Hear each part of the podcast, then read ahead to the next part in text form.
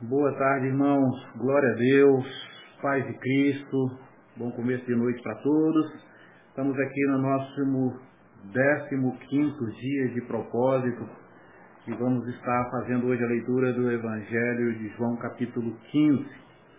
É, e aí, assim, quero começar pedindo oração aos irmãos, intercessão aos irmãos. A gente sabe que esses dias têm sido dias desafiador, né? Tem sido dias de grande, de grande peleja, né? de grande batalha é, para pelas vidas, né? Pelas vidas famílias que têm enfrentado tanta, tanta, tanta adversidade, tanta dificuldade. Hoje nós estamos diante de, um, de uma triste notícia para nós, né? que foi o falecimento do nosso irmão, é, o Andel, é, filho de Araguacema, uma família querida né, de nossa cidade, e hoje né, veio a óbito pelo Covid.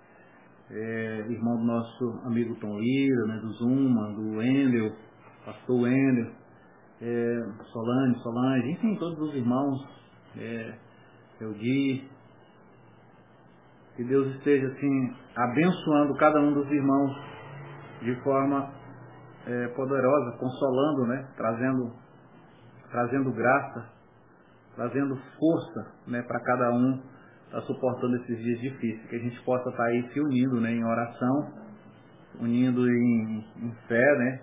Para que o Senhor esteja derramando as suas bênçãos sobre a vida de cada um dos irmãos. Então, assim, vamos estar tá orando, vamos estar empenhado nessa, nesse momento de fraternidade, nesse momento de, de união, nesse momento de, de juntarmos né, as forças para estarmos aí intercedendo uns pelos outros, tendo em vista o sofrimento né, que cada família está passando. Né? Eu sei que esse dia hoje para a família Lira é, uma família, é um dia difícil, um dia de dor, né? E a gente não sabe que hora que bate na nossa porta. Então, enfim, eu, na verdade, irmãos, assim, eu estava conversando agora há pouco no grupo com os irmãos ali, eu creio que assim, o que nós estamos passando agora é uma, uma espécie de arrebatamento silencioso. É uma, uma demonstração, na verdade, daquilo que Cristo já está fazendo em buscando a sua igreja. E o pior que a gente pensa que seja essa situação, né? Mas as pessoas elas estão tendo um tempo, né? Um tempo para reconciliar, um tempo para né, para harmonizar com Deus. E de alguma forma está sendo um arrebatamento, uma colheita, né? A gente sabe que a Bíblia diz que o machado está posto né, na raiz da árvore. É chegado um tempo onde, onde realmente tem sido é, colhido uma grande colheita de pessoas. Que a gente esteja orando aí pelas famílias, é, vivendo esse momento de luto, vivendo esse momento de agonia, e a gente esteja intercedendo por aqueles que estão aí enfermos, aqueles que estão doentes também. Amém? Então, os irmãos, sejam bem-vindos, sejam todos aí nessa mesa de hoje, todos vocês aí, né, irmã Gorete, Luzia, Marilene, é, a gente está tá, tá, a cada dia né, nessa junção de irmãos de norte a sul, de leste a oeste, isso tem sido maravilhoso, né, irmãos? É, foi ontem, foi anteontem, a gente estava com irmãos do Maranhão, irmãos do Piauí, irmãos do, de, de Brasília, de Goiânia, né, todo mundo junto aqui nessa comunhão. Então, louvado seja Deus por nós estarmos aqui repartindo desse, desse pão, desse, desse alimento diário aqui, dessa palavra que o Senhor nos deu durante esses 21 dias de propósito de oração. Então, os irmãos então, sejam bem-vindos, estejam aí é, compartilhando essa mensagem com os demais e também convidando os irmãos para estarmos se achegando aqui para a mesa, se achegando aqui para este lugar né, de louvor e, e de adoração. Né? É, seja bem-vindo, João Nilson. Deus abençoa, Deus abençoe a irmã Quitéria, a irmã Emília, a irmã Eva, todos vocês aí. Eu estou sentindo falta da irmã. É, é, da irmã Lá de Goiânia, irmã Fátima, moço. Estou sentindo falta da irmã Fátima na mesa aí. Ela não falou nada ainda. O que está acontecendo, né? Mas amém. Vamos lá. É, Carol, que bênção. Deus abençoe, minha irmã. Queridos, vamos aqui então é, para o capítulo 15, mas antes vamos ter um momento de oração, vamos orar, né? Vamos, vamos louvar a Deus aqui através da nossa oração, da nossa intercessão, e eu creio que o Senhor vai estar falando conosco aqui na simplicidade do Evangelho esse, esse momento. Irmã Leida, Pai do Senhor, minha irmã, glória a Deus, que bom ter é, a senhora conosco aqui, Luzia, todos vocês aqui sentados nessa mesa. Aliás, eu quero agradecer os irmãos que têm nos ajudado, têm contribuído né, com, a, com as suas ajudas para a gente ajudar as pessoas. Aconteceu essa semana algo maravilhoso, né? A Luzia, ela, ela ganhou aí das irmãs aí de Paraíba um, um carrinho de bebê, né? E mandou esse carrinho de bebê pra gente, e aí eu fui levar esse carrinho de bebê lá, lá na região Senhor do Bonfim. E a irmã divina estava lá e, e aí de repente ela né, ficou emocionada porque num dia anterior uma, uma irmã lá do Bonfim, uma pessoa necessitada, tinha ido lá pedir para ela falar comigo para conseguir um carrinho para ela. E aqui de repente a gente já chegou com o carrinho. Então assim, obrigado aos irmãos de Paraíso aí que abençoaram a vida dessa irmã, que foi algo muito bom, muito, muito gratificante, né? ficou muito feliz, todo mundo muito feliz. Às vezes um ato que é simples, mas que traz uma, uma vida, né? Que traz ali uma, um, uma realização, traz ali uma, um momento de, de, de, de manifestação da glória e do amor de Deus. Enfim, vamos orar. Pai, nós te louvamos e engrandecemos ao Senhor nessa hora. Que o teu Espírito nos ilumine, nos ilumine, nos dando consciência do Evangelho, revelando no nosso espírito a verdade que liberta. Abre os olhos do nosso entendimento, abre os olhos do nosso coração, nos dê sabedoria, que o Senhor esteja nos ungindo aqui, meu Pai, na simplicidade da Tua palavra. Né? Que o Senhor esteja, nós não estamos aqui como é, professores, nós estamos aqui como alunos do Teu Espírito. Nós estamos aqui como alguém que precisa da luz do Teu Espírito, do discernimento que vem do Teu Espírito. Assim, meu Pai, seja na vida de cada pessoa que está aqui conosco nessa mesa hoje. Que o Senhor esteja abençoando, que o Senhor esteja iluminando, tirando todo empecilho, toda barreira, nos abençoe Abençoe essa internet para poder é, sustentar aqui esse momento nosso de comunhão. Pai, pedimos a tua bênção sobre a família do Andel, né, todos os irmãos, a mãe, todos aqueles que estão vivendo esse momento de luto agora, esse momento de dor, de sofrimento, os primos, toda a parentela. Que o Senhor esteja abençoando toda a família Lira com o teu acalanto, com o teu consolo, com a tua paz. Pai, em nome de Jesus nós oramos e pedimos o teu socorro, o teu refrigério para a glória, para louvor e exaltação do teu nome. Amém. Aleluia. Glória a Deus, irmãos. Amém. Glória a Deus. Então, vamos aqui para João capítulo 15, né, nessa sequência, como a gente tem falado desde, desde o princípio, né? Que o Evangelho de João é o Evangelho da profundidade e que ele é um contexto, ele é um livro que precisa ser entendido por inteiro e não partes isoladas e ele vai revelando esse amor de Cristo pela igreja, ele vai manifestando assim, uma consciência para as pessoas a partir de cada capítulo que traz assim um enredo, que traz um, um, uma, uma, uma novidade, é como se você fosse se aprofundando cada momento a, a, a lugares mais profundos. E nesse capítulo 15 ele traz uma, uma, mais uma parábola, mais uma, uma passagem aqui que tem todo um simbolismo, que a gente olhe para isso aqui como uma figura realmente espiritual, que é essa palavra a respeito da videira verdadeira e os seus ramos. E que a gente possa aqui estar tá entendendo, porque ela é uma sequência do capítulo 14. Né, quando ele se apresenta aqui como o único caminho, nós falamos ontem sobre esse assunto, né, creio que foi de grande relevância, está aí na, na, plataforma. Ontem não, é ontem mesmo, ontem pela manhã, né? Que a gente falou sobre isso. Então vamos lá. Diz assim: Eu sou a videira verdadeira e meu pai é o agricultor. Quero só abrir aqui um, um, um adendo para a gente entender por que, que ele coloca essa videira verdadeira. Amém? Seja bem-vindo, irmão Alexandre. Então, assim, a videira verdadeira. Se ele está falando que tem a videira verdadeira, então significa que tem a falsa. Então é bom a gente é, é, observar, fazer essas observações, porque tudo que a palavra escreve, ela traz riqueza de detalhe. E é na riqueza de detalhe que a gente vai ampliando o conhecimento e ganhando um discernimento mais, mais completo da narrativa, de toda a instrução. Toda a palavra, ela é útil para correção, para exortação, para instrução e assim por diante. Então eu sou a videira verdadeira e meu pai é o agricultor. Todo ramo que está em mim não dá fruto, ele retira. E todo que dá fruto, ele limpa, para que dê mais fruto ainda. Vós já estáis limpos pela palavra que eu vos tenho transmitido. Permanecei em mim, e eu permanecerei em vós. Nenhum ramo pode produzir fruto por si mesmo, se não estiver ligado à videira. Vós igualmente não podeis dar fruto por vós mesmos, se não permanecerdes unidos a mim. Eu sou a videira, vós os ramos. Aquele que permanece em mim, eu nele, esse dará muito fruto, pois sem mim não podeis realizar obra alguma. Se alguém não permanecer em mim, será como o ramo que é jogado fora e seca. Então, esse ramo são julgados, lançados ao fogo e queimados.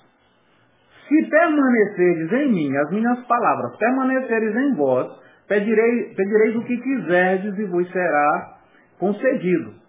O que glorifica meu Pai é que deis fruto em abundância, e, as, e, e assim sereis verdadeiramente meus discípulos. Amém? Glória a Deus. Nós vamos aqui refletir um pouquinho nesses oito versículos iniciais, é, porque ele traz aqui uma palavra relacionada à videira.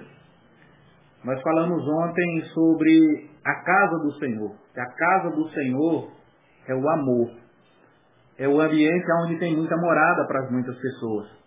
Onde tem acesso para as pessoas. Porque o amor, ele é glorioso em dar oportunidade, em oferecer oportunidade. Agora ele traz aqui uma nova conotação de revelação, mostrando que ele é a videira. A videira fala da vida. A vida nós aprendemos ontem no campo do caminho, alma, é, caminho, verdade e vida. Está falando de corpo, alma e espírito. E o espírito está a vida. Então é o nível mais elevado do ser, do nosso ser. Então ele é a videira, está falando ele é o espírito. Ele é a vida. Então ele é a vida, eu sou a vida. Amém, irmãos? Eu sou a vida. Porque nós temos uma sensação de que a vida está no corpo e na alma. E não é. A vida está no espírito. A vida está no fôlego que vem através do vento, que é invisível. Mas é o que dá sustentação. É o que dá, é o que gera a existência. Por exemplo, as pessoas elas estão na UTI. A luta é pelo, pelo oxigênio, pelo ar pelo poder de respiração. A vida está aí. Acabou o oxigênio, acabou o ar, acabou a vida. Por isso que o espírito está no invisível, como o vento é invisível. Então a vida, na verdade, não tem como você matar ela. O corpo você joga na terra. Mas o espírito não. O espírito é a vida, é o que subsiste. Por isso que ele está falando, o que subsiste sou eu. Eu sou aquilo que prevalece. Eu sou aquilo que permanece. Então, eu sou a videira. Se vocês ficarem agarrados nesse caule do mundo, nessa estrutura do mundo, vocês não vão receber a vida que vocês precisam. Por isso que eu digo, eu sou a videira verdadeira e meu pai é o agricultor. Foi ele quem plantou isso. Tudo foi gerado meu. Foi ele quem disse, façamos o homem a nossa imagem e semelhança. Então, a excelência da vida veio do Pai, que é manifesta na existência de Cristo. Que nós precisamos estar enxertados nele. Por isso que agora, ele, quando ele traz, todo ramo que está em mim não dá fruto, ele retira. Aí eu volto naquele contexto que nós meditamos ontem. Uma coisa é eu estar e outra coisa é eu ser. Se eu só estou, eu não produzo os frutos dele. Eu tenho que ser, porque um ramo é a videira. É uma extensão da videira. Agora, se você só está, você pode estar só colado. Você pode ser um enxerto. E aí, isso, pode, isso não vai dar fruto. Não dando fruto, vai ser cortado. Por isso que, para a gente ser produtivo, nós não, não, nós não temos que, que, que, que, estar na igreja. Nós temos que ser igreja. Porque nós temos que produzir. Quem é igreja, ela produz. Ela dá fruto. Ela vende. Por quê? Porque a vida está tendo um fluxo normal do caule para ela. Que é o que faz com que o cacho venha. e dê a uva. Por isso que aqui está relacionado ao quê? Ao espírito. Porque quando ele fala do, da uva, da videira, fala do vinho. O vinho está sendo símbolo desde o comecinho. Lembra que aqui ele vem com uma resposta para o capítulo 2, quando ele transforma a água em vinho. Lá ele transformou a água em vinho. Aqui ele está mostrando como é que se produz o vinho, que é através de um fruto. Por isso, lá no outro contexto ele vai dizer assim, não vos embriagueis mais com vinho onde há contenda, mas enchei-vos do Espírito. Nós temos que entender essa linguagem, porque senão nós, nós ficamos numa visão rasa do, do, do Evangelho e nós não conseguimos desfrutar dessa essência que ele está é, manifestando aqui nesse capítulo. Então, agora nós chega aqui num detalhe, eu trouxe aqui algumas coisas para a gente fazer aqui uma, uma dinâmica para a gente entender bem essa, essa questão. Amém, irmão? Você, porque é aquilo que eu vou repetir um pouquinho do que eu disse é, é, ontem de manhã. O fato de você estar, você está, é um estado. Então, você está por algum motivo. Você está na igreja por uma necessidade, porque precisa de uma cura, porque precisa prosperar, porque precisa não sei o quê. Então você está porque você está. É tanto que quando a necessidade é suprida, você deixa de estar. Você vai lá e volta. Você vai lá e volta. Você sai e entra. Sai e entra. Sabe? É, é, é a questão do, do, desviar e do acertar o caminho. Desviar acertar o caminho. Agora, quem é, não tem isso. Ele permanece. Porque a palavra central aqui é permanece. Permanece. Por isso que quando ele diz assim, todo ramo que está em mim não dá fruto, ele retira. E todo que dá fruto, ele limpa, para que dê mais fruto ainda. Então, assim, a poda é inevitável. Agora, uma coisa é a poda, a outra coisa é a destruição de um ramo que, na verdade, é um enxerto que não dá fruto. Que vem com outra fonte de vida, e não com a vida que emana do caule. Amém? Está dando gente entender esse negócio? Então, aquilo que sai do caule, aquilo que sai da videira, é o que tem que prevalecer lá no final, que é o fruto. Então, nós somos um galho que sai da fonte, que transpõe por nós, que brota o fruto, que alimenta os outros. Agora nós vamos entender melhor isso aqui. Aí ele diz assim, vós já estáis limpos. Então, é, só para a gente entender essa questão aqui, primeiro aqui da questão da poda, porque às vezes nós temos dificuldade de lidar com poda. Nós temos dificuldade de lidar com alguém que nos poda. Principalmente quando nós estamos crescendo assim, nós estamos interessados numa coisa, mas esse crescimento no sentido de interesse. E aí vai alguém lá e diz, não. Vai lá e alguém diz, pode arrancar isso daí. Ah, não, é uma confusão. Só que o fruto ele é gerado a partir de um processo de poda. Depois eu vou falar um pouco mais sobre poda. Eu trouxe até aqui, ó, aqui, aqui na, na, na, na no jardim da minha esposa. Ó, eu trouxe para vocês aqui, ó, uma flor do deserto da minha, minha esposa. Essa aqui é uma das matrizes. Deixa eu tirar aqui a Bíblia aqui para ficar melhor você entender. Essa, essa, essa, essa flor do deserto aqui é uma das matrizes. Tem uma outra matriz ali que eu acho que ela deve, já, ela deve ter uns 20 ou 30 é, é, é, flor do deserto gerado dela. Essa aqui também, ela é uma matriz e vocês podem ver aqui, ó, ó, esse aqui foi lugar de poda, ó. Esse aqui foi lugar de poda. Esse aqui foi lugar de poda. Esse aqui foi lugar de poda. Praticamente, se você olhar no dia mesmo da poda, você pensa que matou a árvore. Mas eu vou pegar outra planta que é filha dessa poda. Essas duas aqui, ó, que, inclusive tem uma que já está dando flor. Essa aqui, ó. Essa aqui é fruto da poda daquela, daquela flor do deserto ali. Tem uma outra ali que é matriz, que também foi podada, igual essa que eu mostrei primeiro aqui. Ela deve estar agora com umas, umas 15 a 20 flores. Quanto mais você poda essa, essa, essa flor do deserto, mais troncuda ela fica mas a raiz dela engrossa, ela cria uma robustez, ela sobe aquela batata do fundo, que cada dia mais vai produzindo mais. Então, a gente entender essa, essa linguagem que Cristo está trazendo aqui com relação a, a, ao princípio da poda e, e da permanência, porque o que é o que é complexo para nós é nós permanecer depois da poda. Porque se nós não entendermos isso, é difícil Porque a grande maioria das pessoas não prosperam, sabe por quê? Porque elas não se deixam ser podadas. A poda tem a ver tanto com correção como com instrução. Exortação, é, em, em, de várias maneiras ela vem na nossa vida. E o Senhor ele vai fazer isso com a nossa vida, que é um, é um processo de limpeza, é um processo de aperfeiçoamento da nossa vida. Então assim, eu queria que a gente estivesse vendo isso aqui agora, de um lado espiritual, porque quando ele diz assim no verso 3, vós já estáis limpos pela palavra que eu vos tenho transmitido, então a palavra ela já gerou uma limpeza em vocês. Vocês já estão aptos para poderem produzir. Vocês, agora vocês para produzir, o versículo 4 ele diz, permanecei em mim e eu permanecerei em vocês. Nenhum ramo pode produzir fruto por si mesmo se não estiver ligado na videira.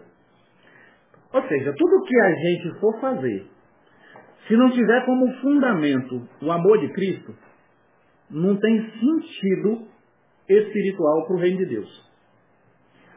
Pode ser a coisa mais bonita. Sabe aquele negócio que quando chega lá na parte final, Jesus ele está com algumas pessoas e chega a hora do julgamento, aí as pessoas dizem assim, mas Senhor, nós curamos no teu nome, nós profetizamos no teu nome, nós visitamos, nós fizemos um monte de coisa, nós congregamos, nós cantamos, nós tocamos, nós, nós participávamos de um culto assim que a gente caía, rolava, era uma coisa tremenda. Senhor, olha, nós fizemos proeza lá no teu nome. Sabe o que, é que Jesus disse para aquele povo? Eu nem vos conheço. Porque as motivações não eram as minhas, a consciência não era a minha, a vida que estava sendo emanada não era a minha, então eu não tenho nada a ver com esse movimento que você viveu. Bom, isso é muito sério. A questão da permanência no amor. Por quê? Porque a vida está no amor. Lá na frente nós vamos, nós vamos, nós vamos entender o, o capítulo 14, todinho um versículo aqui do capítulo 15. Está contido lá mesmo.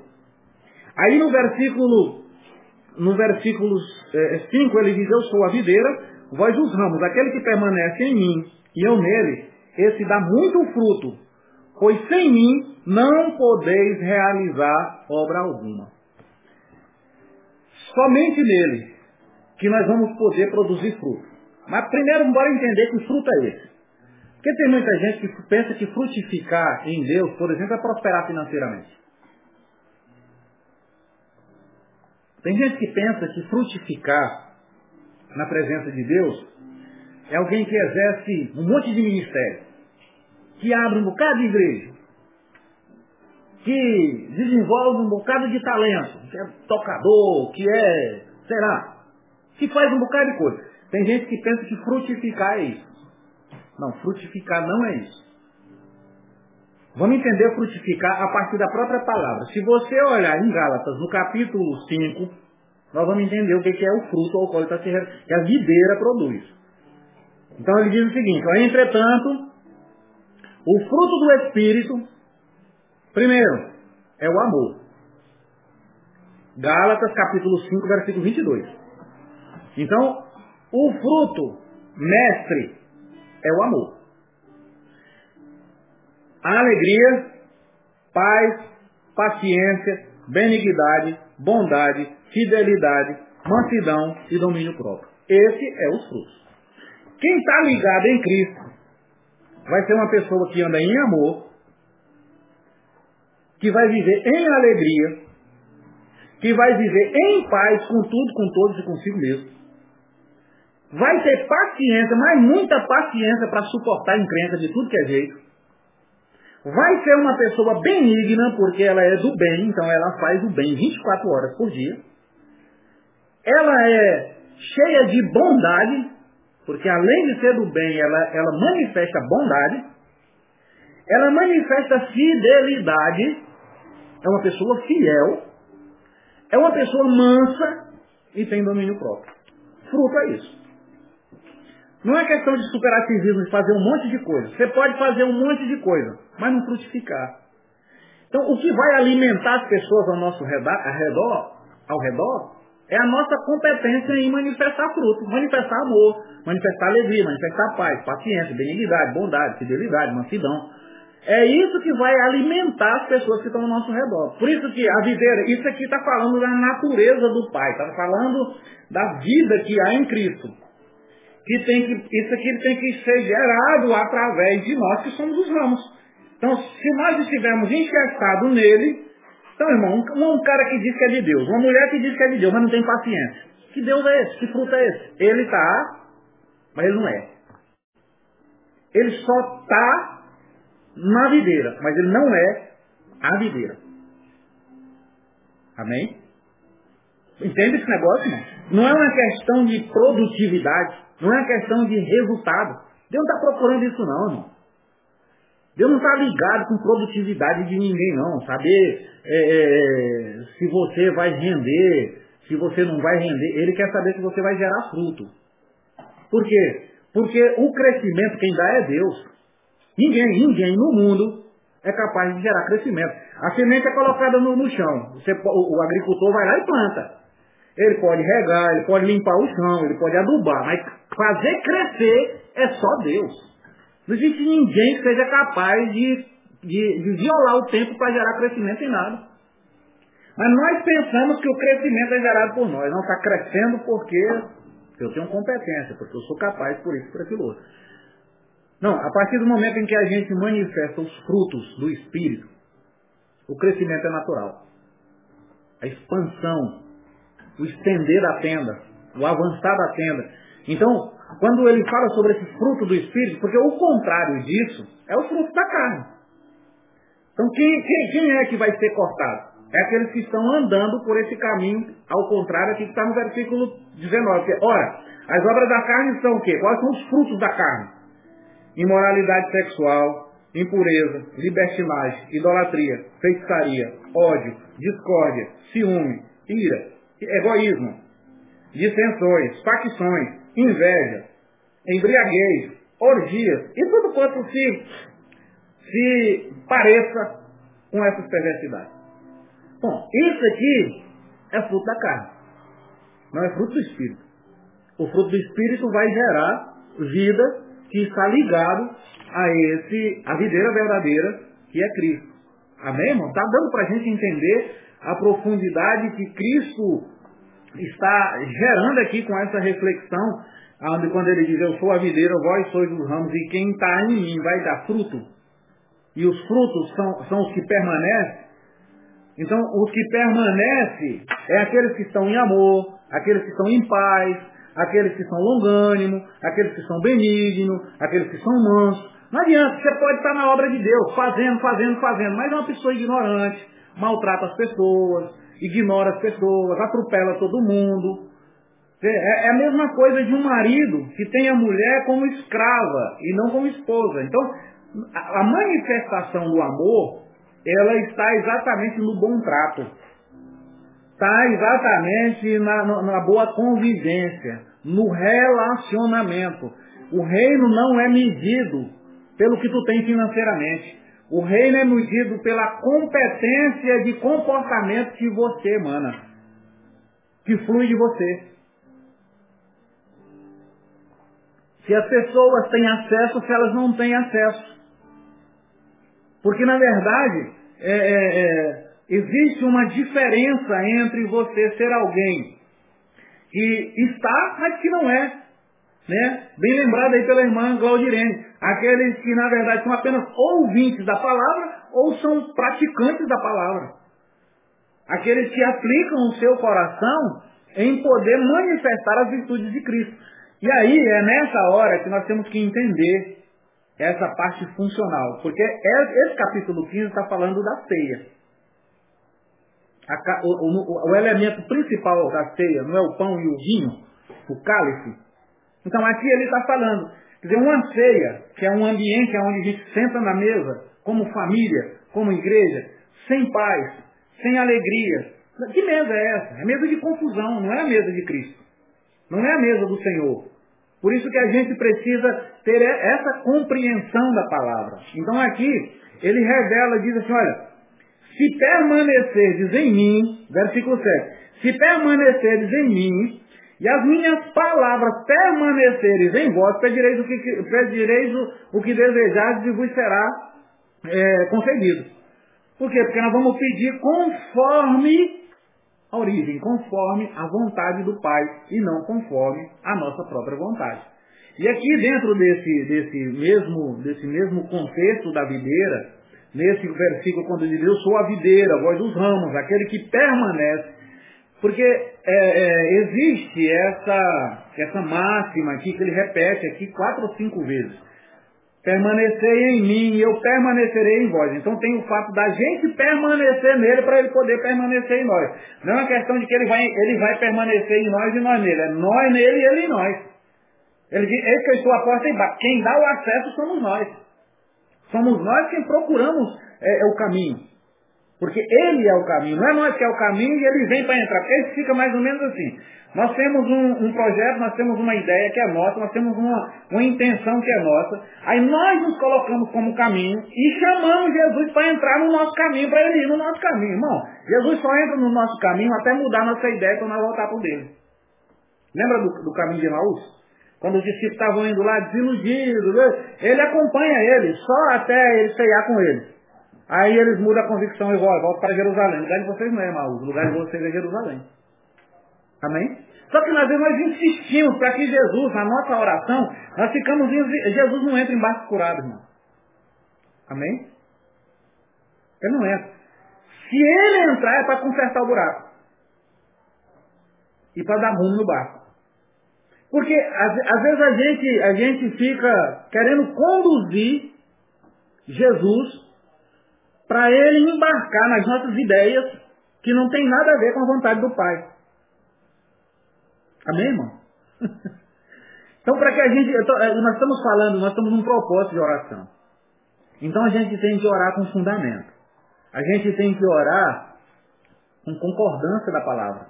E não uma oração alheia, uma oração apenas, é, é, vamos dizer assim, sem, sem, sem fundamento da palavra. Esse, esse, é, é, é, essa, essa, essa questão ela é muito viva no nosso ser, irmão. Sabe? É, é, a gente precisa realmente viver essa, essa verdade, por quê? Porque, presta atenção, permanecer não é o suficiente. Permanecer é só o mecanismo de dar o fruto. Deixa eu explicar isso. São três etapas. Não tem corpo, alma e espírito. Sim, ele não falou lá em caminho, verdade e vida. Se você observar, essa tríplice coroa, ela tem assim uma sequência monstruosa de instrução para nós. Na vida funcional nossa, como discípulo, essas três dimensões são as seguintes. Vinde, quem é que vem? Vem quem está cansado, sobrecarregado e oprimido. Que é para receber. O problema nosso é que nós paramos apenas no vinde. A grande maioria, quem está, fica só no 20. Ele só vem porque está cansado, sobrecarregado e oprimido. Porque a segunda etapa é permanecer. Você tem que vir, mas você tem que permanecer. Depois que você permanece, você começa ali, por, pelo, teu, pelo teu poder de permanência, você começa a dar fruto. Quando você começa a dar fruto, aí ele diz, ide. Amém? Vinde, permaneceis e ide. Que é esse princípio. O corpo de vocês vem ao meu encontro. A alma de vocês tem que permanecer na verdade. E o espírito de vocês tem que ir. Viver a conexão com o Espírito de Deus. É aquilo que nós estamos falando. Nós aqui, por exemplo, estamos à distância, mas nós estamos ligados no Espírito. Porque quem está espiritualmente ela não está limitada a um lugar. Ela não fica limitada geograficamente. Ela está na dimensão do eterno. Então ela transcende. Ela vai além do natural. Amém? Está dando para a gente entender esse negócio? Isso é muito importante, irmão, a gente entender esses detalhes. Porque senão a gente fica é, é, andando na contramão. É por isso que tem muita gente que está orando há décadas e as coisas não acontecem, não flui, não anda. Porque eu vou te falar, é suprimento de necessidade se tu está fazendo, se tu está ligado na videira, não precisa nem tu pedir. Ela vem naturalmente. A Bíblia diz que Davi, o que ele intentou no coração, Deus deu resposta.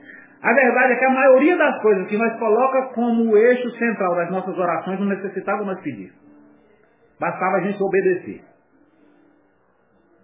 Porque ele diz assim, ó, se tu der um copo de água, um copo de água, para alguém que está ligado em mim, tu não vai ficar sem recompensa. Tu vai ter recompensa. Deus não faz nada de. Assim, irmão, ele não, ele não, ele não, não o nosso pai, ele não explora ninguém. Ele não abusa de ninguém. O nosso pai retribui tudo. Tudo. Ele, ele, ele paga quem não deve. Quem não deve. Ele não devia nada pra gente, irmão. Você está conseguindo entender isso? Então, se a minha vida é fundamentada num perfil de vida, onde eu não tenho essa natureza do Pai, eu não consigo ter paz, porque eu vou viver uma eterna cobrança. Vou cobrar demais de mim, vou cobrar demais dos outros, vou cobrar demais de, de tudo. Eu não vou entender esse fluxo normal que é gerado a partir de alguém que está ligado na videira. Alguém que é a videira. Que é ramo. Não é que está. Que essas aí é, é, é, um atributo do ímpio. Vai ser cortado, vai ser jogado fora. É, é, assim, não tem, não, tem, não tem sentido. Por isso que o fruto, por exemplo, agora eu, vou, eu quero ilustrar com vocês aqui de uma outra maneira, de uma outra forma.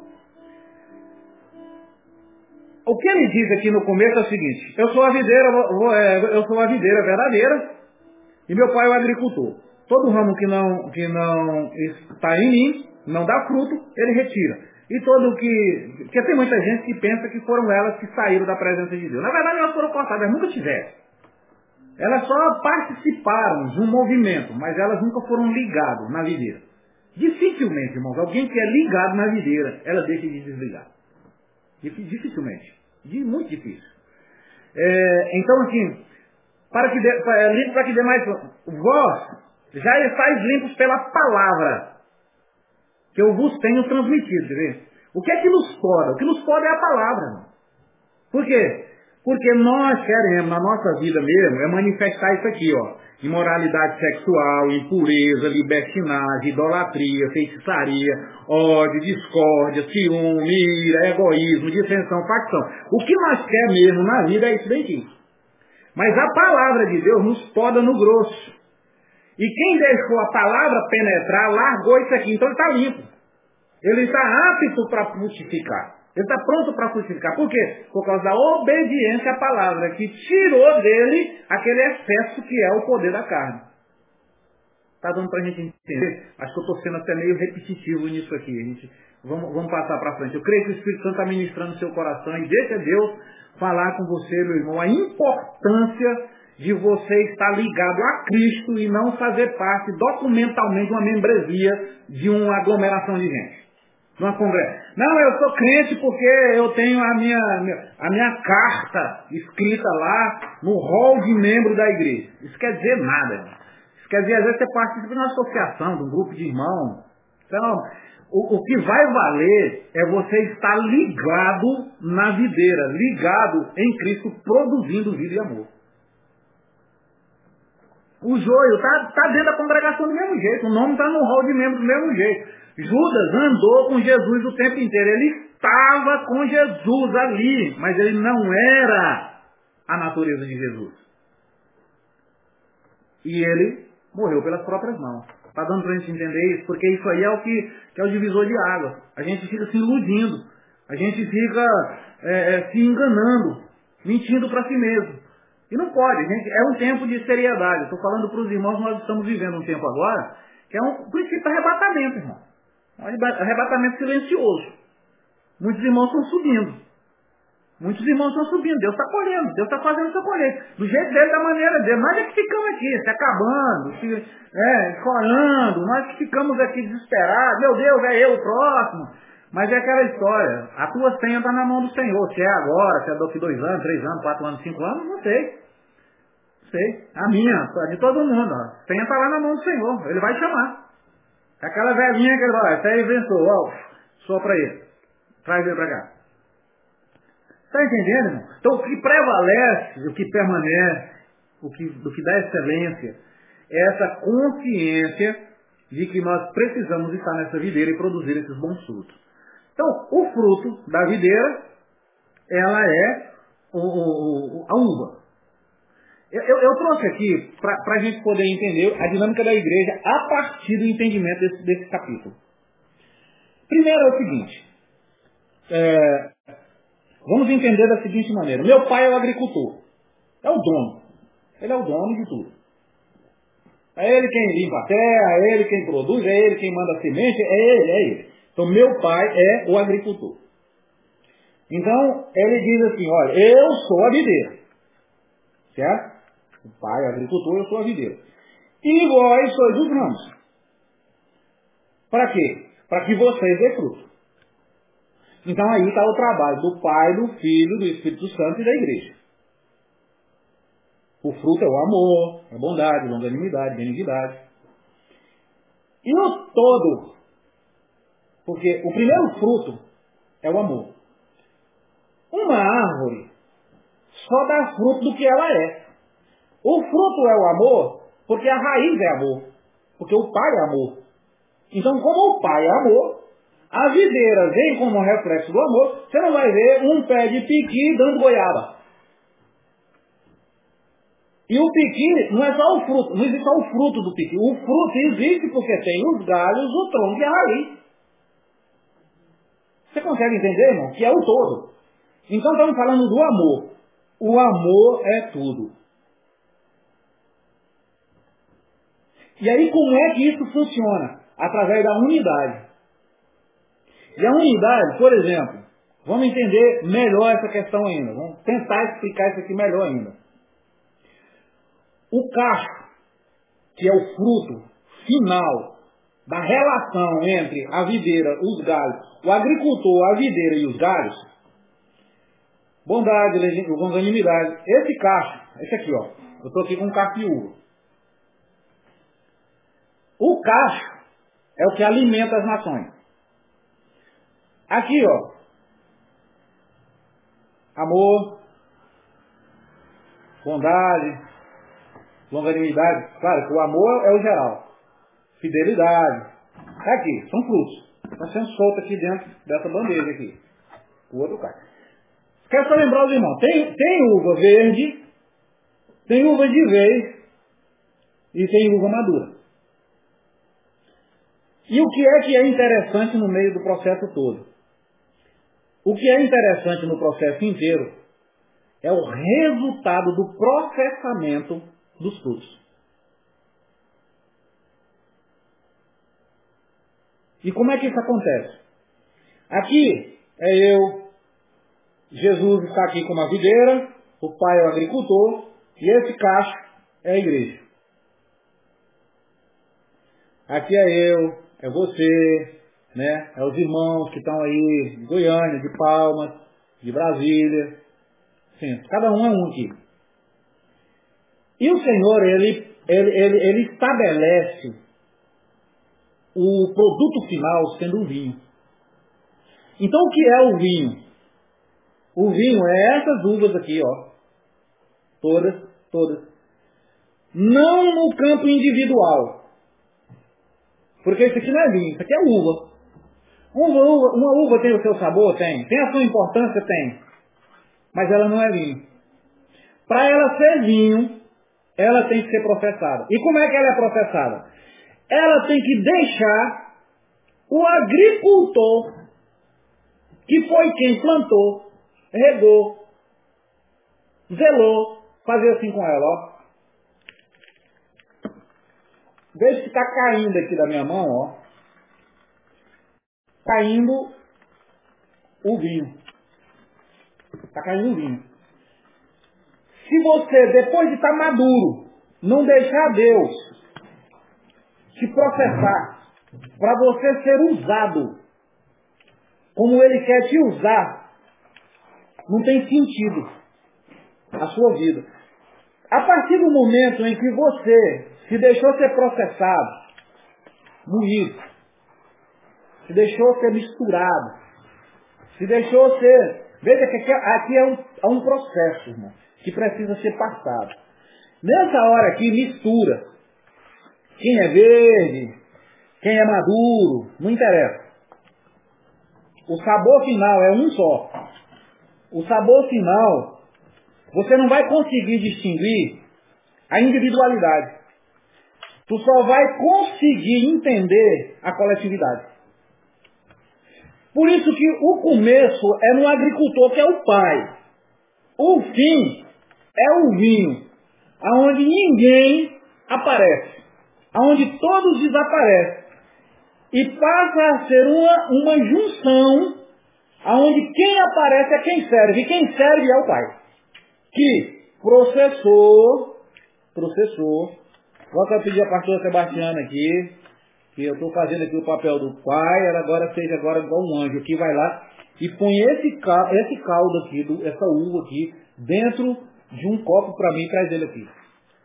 Para mim poder finalizar essa, essa, essa, essa, essa dinâmica aqui da, do, do, do capítulo 15, para que a gente possa entender, irmão, porque nós temos dificuldade de nos deixar ser misturado com os outros. Nós queremos do nosso jeito, da nossa forma, na nossa hora, no nosso tempo. E aí queremos fazer questão de provar que somos melhor, somos mais bonitos, somos mais fortes, temos mais dinheiro. E nós criamos um distanciamento do propósito de Deus tão grande que nós perdemos a essência do propósito de Deus. Então o propósito de Deus é que o vinho seja servido. Amém, irmão? Aqui, ó, tá aqui. O produto, o produto daquilo que agora era individual, era individual, agora está aqui o resultado do coletivo. E quando ele diz, olha, não vos embriagueis mais com vinho onde é contenda, mas enchei-vos do Espírito de Deus, é porque é, é o Espírito que gera essa coletividade. E aí nós vamos entender que quem faz a obra não somos nós individualmente. Quem faz a obra é o Espírito de Deus. Estando assim, dessa maneira, aí nós vamos matar a sede das nações. Delicioso. Delicioso. Aí sim, unidos, nós cumpriremos o propósito. Individualmente, nós realizamos desejos. Amém? Vou repetir de novo. Unidos, nós cumprimos o propósito de Deus. Individuais, nós realizamos nossos desejos.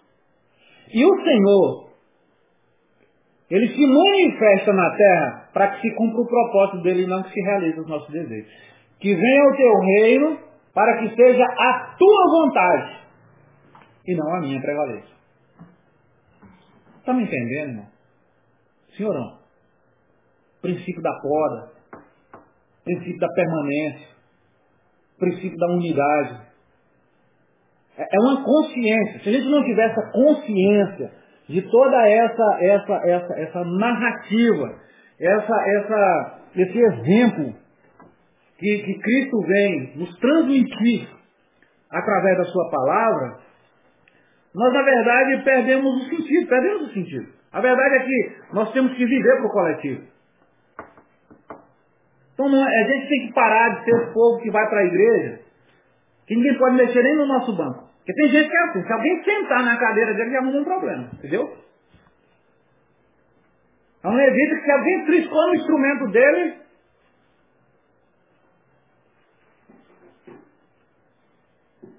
Pessoas assim, é por isso que às vezes, aí o Senhor te dá um carro, por exemplo,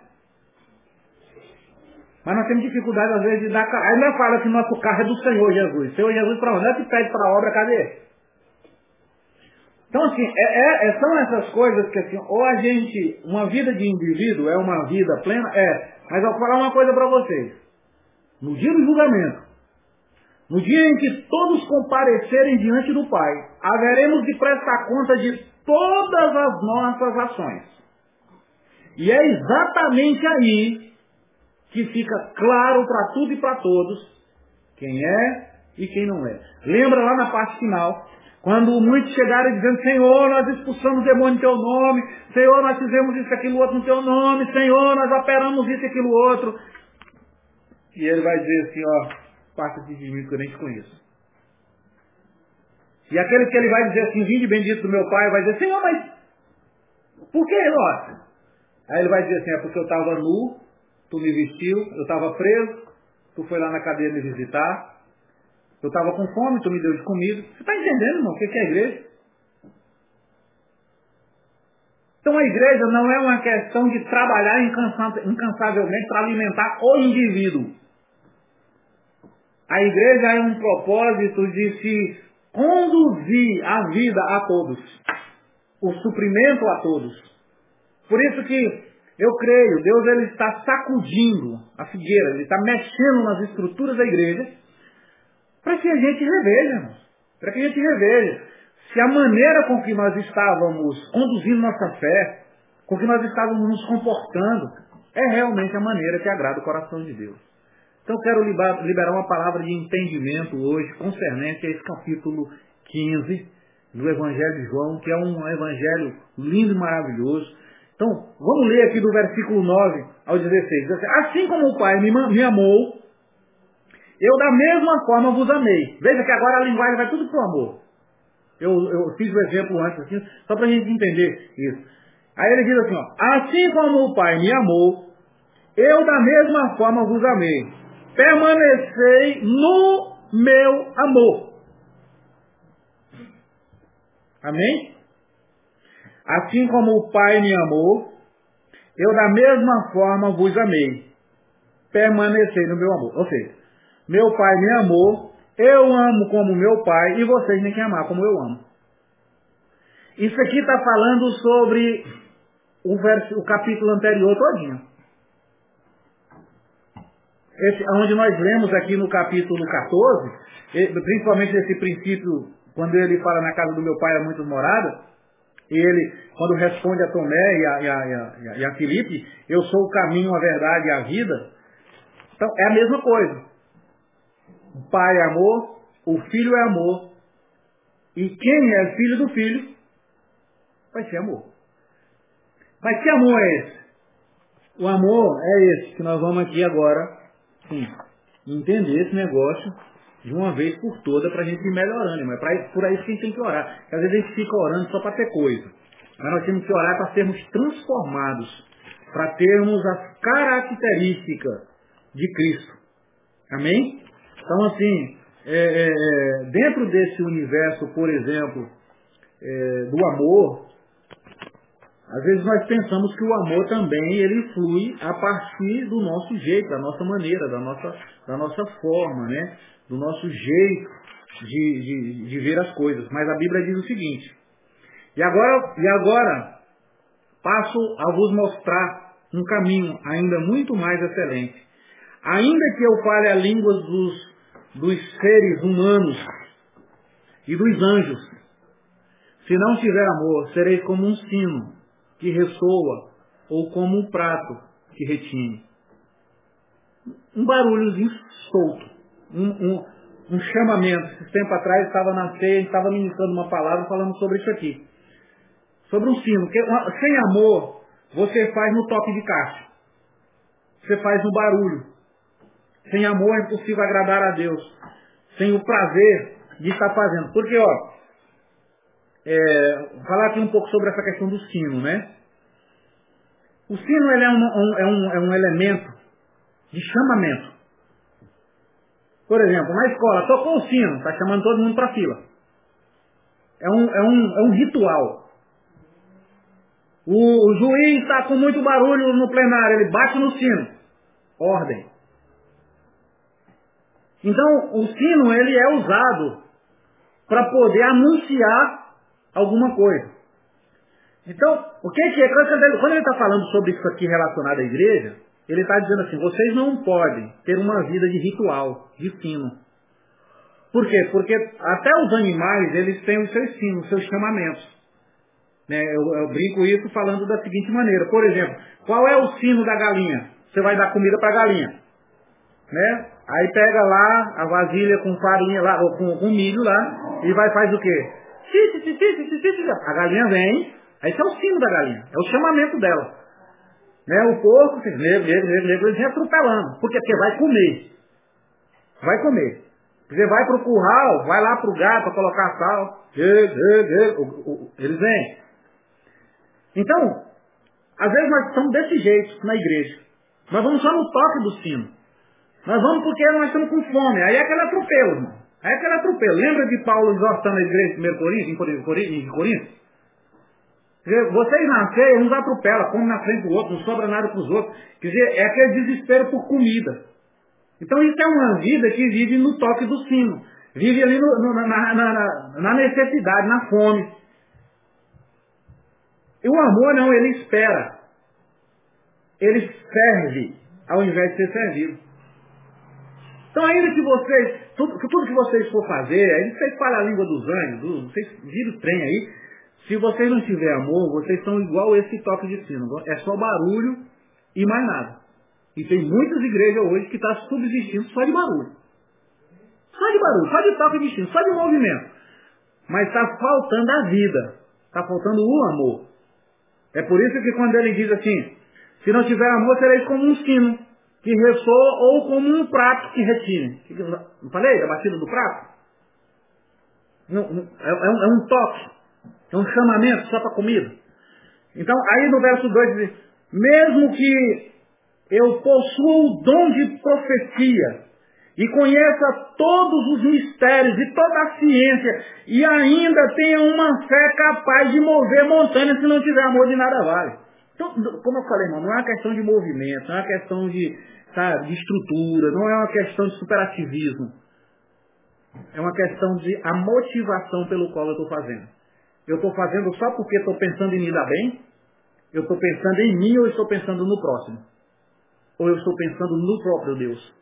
A minha oferta é para quem? É para mim mesmo ou a minha oferta é para quem o Senhor ama? Então, aí ele diz, mesmo que eu dê aos necessitados tudo o que possuo, e entregue o meu próprio corpo para ser queimado, se não tiver amor, todas as ações não me trarão qualquer benefício real. Por isso que ele diz só, por se multiplicar a iniquidade, o amor de muitos esfriará. Então aqui, é, é, é, no versículo 4, então ele dá uma narrativa do que é o amor. O amor é o quê? Paciência. Começa com paciência. Paciência é o quê? Um fruto. Amém? Está vendo? Como nós falamos do Cássio agora. Ele vai, ele vai repetir aqui do amor os frutos do Espírito. Ele vai dizer, o amor é paciente, bom, não inveja. Pode ir lá para Gálatas, que é a mesma história. Amor é isso. É fazer dessa maneira. O problema é que nós não temos paciência com as pessoas. O problema é que a gente às vezes não é bondoso com as pessoas. E não é uma questão de fazer para se ver livre, irmão. Sabe aquela história? O mendigo chega lá na sua casa precisando de uma, de uma comida, por exemplo. Aí você, para se ver livre, você vai lá, junta tudo que tem, bota numa sacola, põe na mão dele, assim, que é para ele ir embora. É, você não está não, você não tá preocupado com ele. Aí na hora que chega, que é chegado, que é amigo, aí você pergunta para ele, e aí, o que, é que você quer comer? Irmão? Quer, quer um ovo frito? Quer que eu vou ali no açougue? Eu vou lá no açougue comprar uma carninha para você. Tal. É ou não é? Mas e como é que quando chegam outras pessoas, nós não temos essa, pelo menos essa delicadeza de dizer assim, meu irmão, o que, que você quer? Você gosta disso? Não, achamos que ele é obrigado a comer aquilo ali, que nós estamos mudando e, e que ele se vira, e que eu estou fazendo tudo. Irmãos, é, é, essa, é essa a questão. É como eu estou fazendo, não é o que eu estou fazendo. Eu posso fazer muita coisa e não ter sentido nenhum para o Senhor. É a maneira com que eu ajudo. É a maneira com que eu contribuo. Não é só uma questão de contribuir. Amém? Está dando para entender aí, irmão? Então, assim, o amor é paciente. O amor é bondoso. Não inveja. Não se vangloria.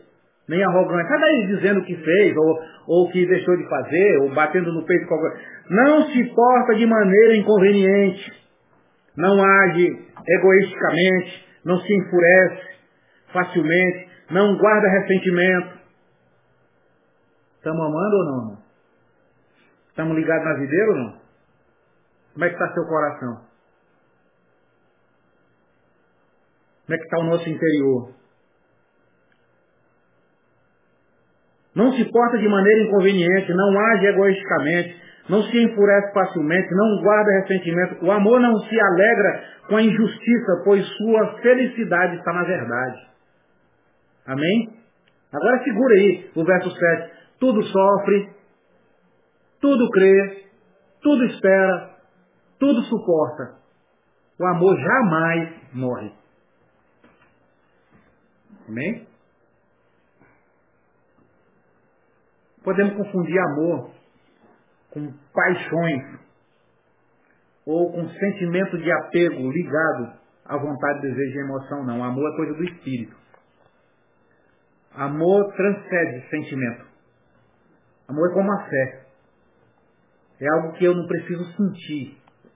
Não, eu tenho que agir. É uma prática. É uma reação diante de uma situação. Amém, meus irmãos? Assim que Deus esteja plantando essa consciência no nosso coração. Plantando assim essa, essa revelação no nosso íntimo. Por isso que ele diz, ele finaliza dizendo assim, quando no entanto chegar o que é perfeito, o que é imperfeito será extinto. Glória a Deus. Aí no verso 11 fecha da seguinte maneira, irmão. Quando eu era criança, pensava como menino. Sentia e falava como menino. Quando cheguei à idade adulta, deixei para trás as atitudes próprias de criança. Agora, portanto, examinamos apenas um reflexo. Não, aqui, aqui diz tudo. Precisa nem ir mais adiante. Porque assim, quando eu era menino, então é chegado um tempo de amadurecimento da igreja. É chegado um tempo de aperfeiçoamento do corpo e a gente tem que agir agora como adulto. Como alguém que se deixa ser moldado, como alguém que se deixa ser trabalhado, como alguém que se deixa ser usado. Para você ser usado por Deus, irmão, você tem que se deixar ser processado, você tem que permitir ele se processar. Por isso que ele diz aqui, é, finalizando a leitura, assim como o Pai me amou, eu da mesma forma vos amei permanecei no meu amor. Se obedeceis aos meus mandamentos, permaneceis no meu amor. Exatamente como eu tenho obedecido às ordens do meu Pai e permaneço em seu amor. Verso 11. Tenho vos dito essas palavras para que a minha alegria permaneça em vós e a vossa felicidade seja completa. Aleluia. Aleluia. E o meu mandamento é este, que vos ameis uns aos outros assim como eu vos amei. Não existe amor, não existe maior amor do que esse, de alguém dar a própria vida por causa dos seus amigos. Vós sois meus amigos, se praticais o que eu vos mando. Estamos entendendo, irmão? Que é uma prática de amor. Já não vos chamo servo, porque o servo não sabe o que faz seu senhor. Mas eu vos tenho chamado amigos, pois tudo que eu ouvi de meu pai, eu compartilhei convosco. Não fostes vós que me escolhestes, ao contrário, eu vos escolhi a vós e a vos designei, para ides, agora ele vai. Entendeu? Eu falei lá no começo, vinde, permaneceis, agora ele dá a sentença final. Para ides e dardes frutos e fruto que permaneça. Sendo assim, seja o que for que pedirdes ao Pai, em meu nome, Ele os concederá a vós, a vós.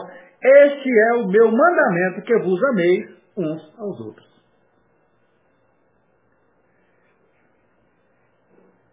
Amém? Vamos assim buscar esse entendimento para o nosso espírito de que o que vai fazer valer realmente é, é o amor, é como nós fazemos, né? Porque assim, o amor ele tem que ser colocado em prol do próximo. Porque toda vez que o amor é colocado em objetos, é idolatria. E toda vez que o amor é colocado em nós mesmos, também é idolatria.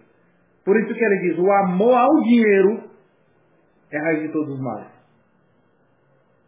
Porque tem gente assim, que ele é impaciente, ele é bruto, ele é ignorante, ele é isso, aquilo outro. Mas leva um pouquinho de dinheiro para ele, pensa que a pessoa amada.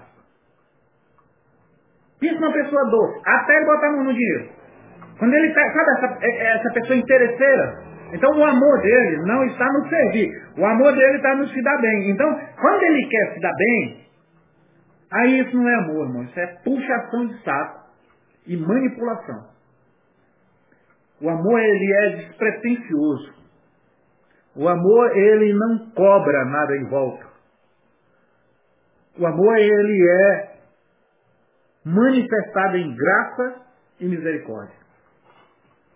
Que Deus nos ajude, que o Espírito Santo nos ilumine, que o Senhor esteja nos dando, nos dando a compreensão da excelência da sua palavra. Aí no versículo 18 ele fala sobre o ódio do mundo. Né? Se o mundo vos odeia, sabeis que antes de vós odiou a mim. Se fosseis do mundo, ele vos amaria. Como se pertencesseis a ele. Entretanto, não sois propriedade do mundo, mas eu vos escolhi a vós e vos libertei do mundo. Por essa razão o mundo vos odeia. O mundo trabalha contra a igreja, o mundo trabalha contra o amor. Adianta a gente ficar pensando, os caras, os cara, são doutrinados pelo inimigo, sabe? São anticristo. E nós vamos ficar querendo que essas pessoas vão, por exemplo, aprovar lei que vai é, é, é gerar amor. Não, a Bíblia está dizendo que não vai. Ela diz assim, ó, é, recordai-vos das palavras que eu vos disse, nenhum escravo é maior do que o seu senhor. Se me, se me perseguiram, também vos perseguirão. Se obedeceram a, se obedeceram a minha palavra, igualmente obedecerão a, né, a vossa orientação. Contudo, o mundo vos tratará mal por causa do meu nome, pois eles, eles não conhecem aquele que me enviou. Amém? Então, se eu não tivesse vindo e falado ao mundo, eles não seriam culpados. Mas agora eles não têm qualquer desculpa pelo pecado que cometeram. Então, a manifestação do amor, a manifestação da igreja é juízo contra o mundo. Porque o mundo será julgado a partir dessa palavra. Então, ele diz que aquele que me odeia, da mesma forma odeia meu pai. Se eu, por, por, por isso que nós não podemos odiar os nossos irmãos. Da mesma maneira que nós odiamos o nosso irmão, nós odiamos o Pai. Está faltando a excelência de Deus em nós. Nós não, não fomos feitos para odiar ninguém. Nós não fomos feitos para poder é, é, é, matar ninguém. Então quando você vê, por exemplo, uma nação clamar para que o aborto seja aprovado, essas pessoas não conheceram a Deus e elas vão lutar contra Deus, porque vão lutar contra a vida, contra a excelência. E a gente vai ficar aqui se acabando porque essas pessoas não têm esse entendimento? Não tem, porque não conhecem. Ele está falando, eles nunca me conheceram, eles não sabem quem é meu pai. Eles não têm aliança com o pai. Por isso eles trabalham contra. No verso 25, mas isso aconteceu para, para se cumprir o que está escrito na lei deles. Odiaram-me sem razão. Eita Deus.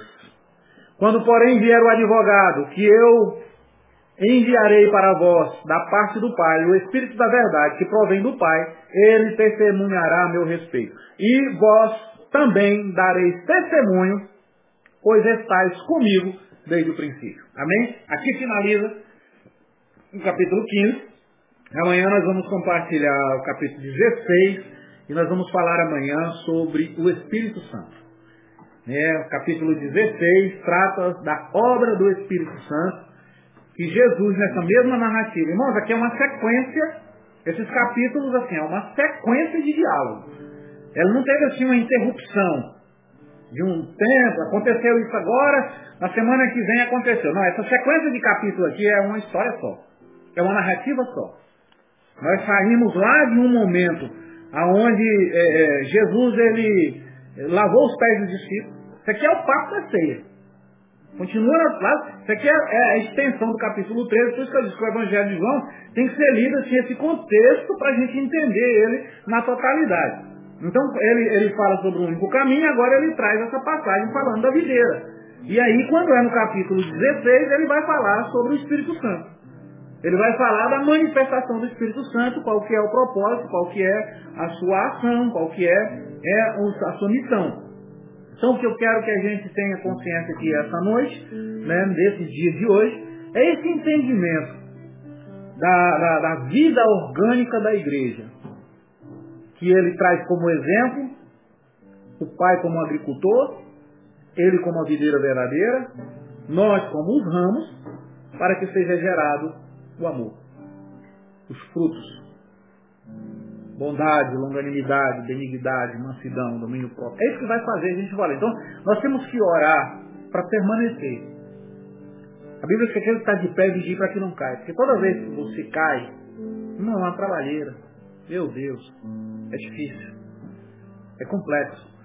Por isso você precisa lutar para permanecer. E o nosso propósito aqui nesses 21 dias é estar restaurando algumas vidas para que possam dar frutos.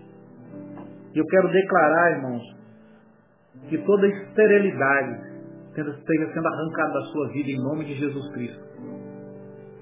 Toda vida infrutífera. Se você está como esse galho, que na verdade é seco, que não está dando vida, você possa receber virtude aqui em nome de Jesus hoje, em nome de Cristo Jesus nosso Senhor. Você esteja recebendo virtude para você produzir, para que você possa render, para que você possa frutificar no amor, na comunhão, na compaixão, na benignidade, na bondade, onde a gente possa estar se doando mais aos demais, onde a gente saia desse mundo do individualismo crônico, às vezes dentro da própria casa. Estamos em família, mas não estamos. Um para um lado, outro para o outro. Um não conversa com o outro, não tem uma união. Não tem uma, uma junção de ideias. Sem que a gente possa se esforçar para termos comunhão uns com os outros, uma comunhão verdadeira um partir de pão verdadeiro, onde a gente possa se comprometer mais com os outros, porque é, é aí que está a excelência da igreja, irmãos. É aí que está a virtude que vem do céu. Em nome de Jesus Cristo, irmão, que, que o Senhor esteja gerando no seu coração, no teu espírito, um frutificar de paciência, de bondade, de longanimidade, de benignidade, que a gente possa sair do mundo do individualismo e que a gente entenda o propósito do coletivo.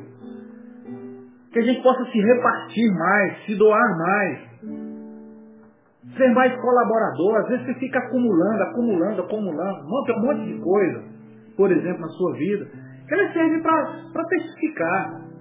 Nós somos tão acumuladores, um dos lugares que, que, é, que reflete muito esse acúmulo é a nossa dispensa. Se você doar 100% do que tem na tua dispensa, não vai te fazer falta nenhuma. Mas tem gente que está lá com um liquidificador que ela não gostou mais dele, ou deu um probleminha superficial, põe lá na, na dispensa, traga para lá. E às vezes tem uma pessoa, um vizinho, um irmão, um amigo, que está precisando de um liquidificador, mesmo que seja velho, mesmo que seja com tampa quebrada. Mas não, mas nós acumulamos nós acumulamos. Sabe? Aí quando você vai na dispensa, tem faca que não é usada, sabe? Tem ventilador que não é usado.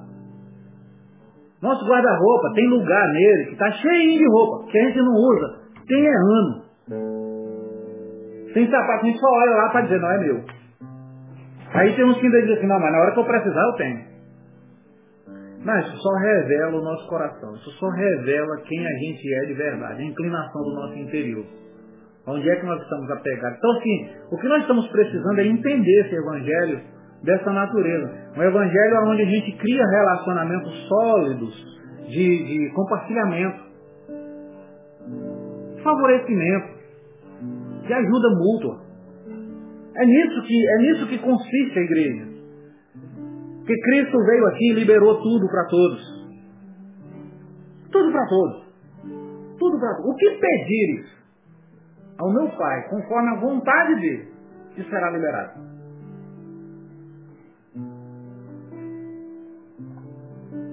Será liberado. Vai vir sobre você. E você terá. Amém, irmão? Então, sim, nós vamos orar. Vamos glorificar a Deus essa noite. Que Deus ilumine os irmãos, o Senhor faça com que cada um esteja ganhando assim um entendimento, ganhando assim, é,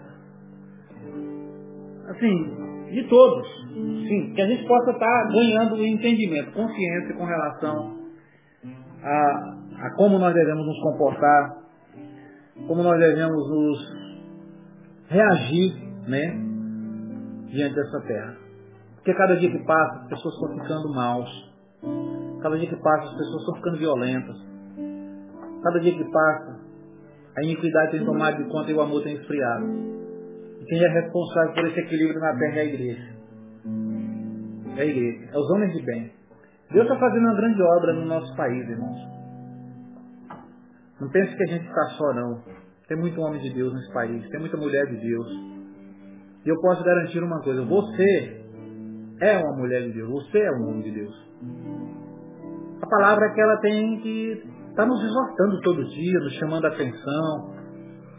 Não, não, não fique se sentindo inferior, não. Vamos só entender o que Deus está falando, falando, e vamos nos aperfeiçoando. Ninguém é perfeito. Eu não sou perfeito. Você também não é. Mas a palavra é essa bússola para nós, é, é esse norte para nós, né? Então a gente reflete dessa maneira, a gente pensa dessa maneira, para quê? Para que seja gerada a vida em nós, vida no nosso espírito. Eu sei que você pode fazer um pouco mais. Eu também posso fazer um pouco mais. Não nesse sentido de cobrança, irmão. Não, mas de espontaneidade. E para isso eu preciso ter uma vida no espírito. Uma vida. Assim, irmãos, olha, o Senhor ele não põe nenhum fardo que nós não podemos carregar. Ele não traz nenhum jugo sobre nós que nós não podemos suportar.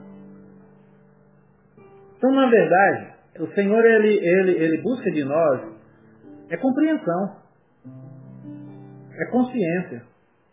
Ainda que você faça pouco, tem quem vai plantar pouco, tem quem vai plantar razoavelmente mais, tem quem vai plantar muito.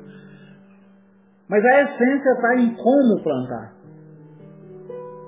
Porque senão a gente fica girando em torno de nós mesmos e nós não esquecemos que o agricultor é o pai. Então quem vai receber a colheita é o pai. Nós só somos uma ferramenta que estamos sendo usados porque entendemos o propósito. Porque compreendemos a nossa missão. Então, por compreender a nossa missão, por entender o propósito, na simplicidade da vida nós vamos para essa jornada, nós abraçamos essa causa, nos convertemos, nos envolvemos, nos deixamos ser aperfeiçoados pelo amor, pela graça, pela essência, pela vida que emana do Espírito. Então, assim, Deus abençoe, Deus console, Deus fortaleça, fortaleça sua casa, não esteja gerando cura. Nós vamos orar pelos irmãos, né? Eu sei que vivem momentos de grande tormento. E é preciso a gente manifestar o amor, sabe? Sim, ligar para as pessoas, conversar com elas, né, dar o apoio que a gente sabe que dá, cada um dentro do seu limite. Se cada um fizer a sua parte, claro, você não vai dar conta de atender o mundo todo.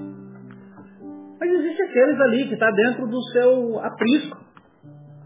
Está dentro do seu, né, seu curral. Ao qual todo homem é pastor. Toda mulher é pastor. Pô, tem uns trem doido, mas assim é. Sabe por quê? Primeiro rebanho que existe é a família. Todo homem nasceu para ser pai.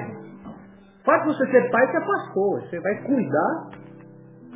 Primeira igreja que existe é a nossa casa. Então toda mãe é uma pastora, ela cuida. Pastorear é cuidar. Não, o povo fica ligado a, um, a, uma religiosidade simbólica, a um título ligado a mérito humano. Não.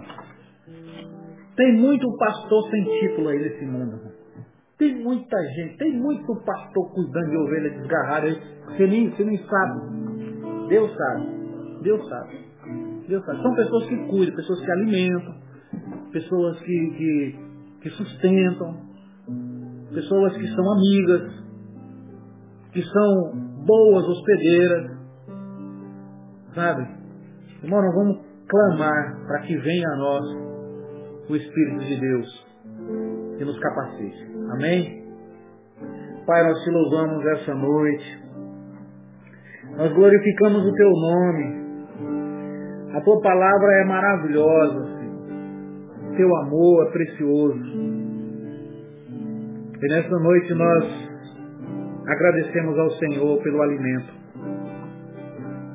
pela palavra, pela orientação de João 15 aqui, meu Deus, que nos mostra a excelência dessa plantação, dessa lavoura, onde o Senhor é o agricultor, onde Cristo é a videira e nós como ramos que precisamos frutificar. Nós te pedimos, meu Pai, que o teu Espírito Santo venha sobre nós, trazendo essa consciência para dentro do nosso ser, e que nós possamos estar, assim, frutificando 30, 60, 100 por um, que nós possamos estar, meu Pai, produzindo os frutos que permaneçam, que prevaleçam na terra. Por isso eu libero uma palavra de socorro e de bênção sobre a vida de cada pessoa, de cada irmão, cada um dos que estão nessa reunião nossa aqui, nessa comunhão nossa. Espírito Santo de Deus, Espírito Santo de Deus, Vem sobre nós, Pai. Vem sobre nós. Vem sobre nós. Vem sobre nós. Aleluia. Glória a Deus. Aleluia. Venha a nós como quiser. Espírito Santo. Derrama em nós o coração, Espírito Santo.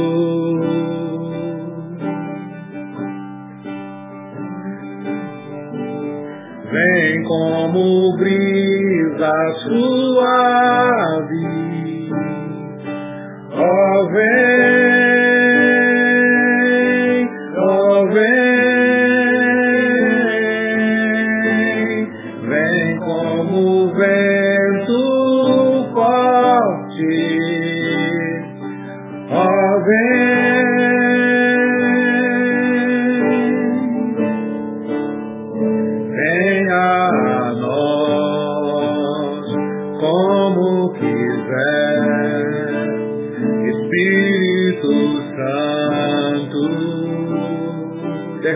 nós teu coração, derrama em nós teu coração, Espírito Santo.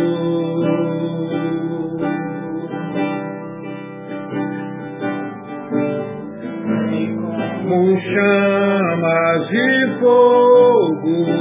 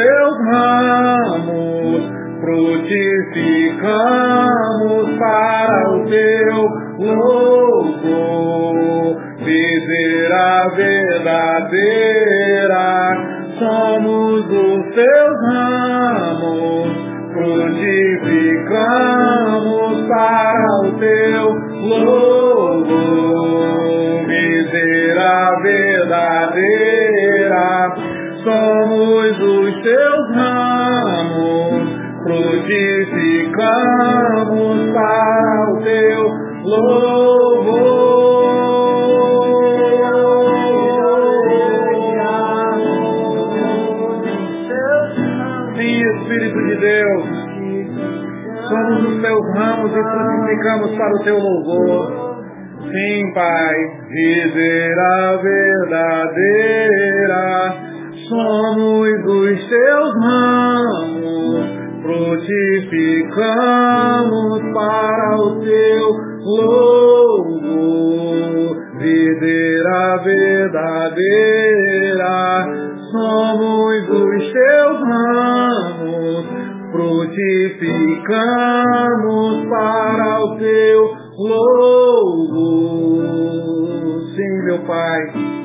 Senhor possa gerar esse frutificar no espírito de cada irmão, de cada irmã, da tua igreja.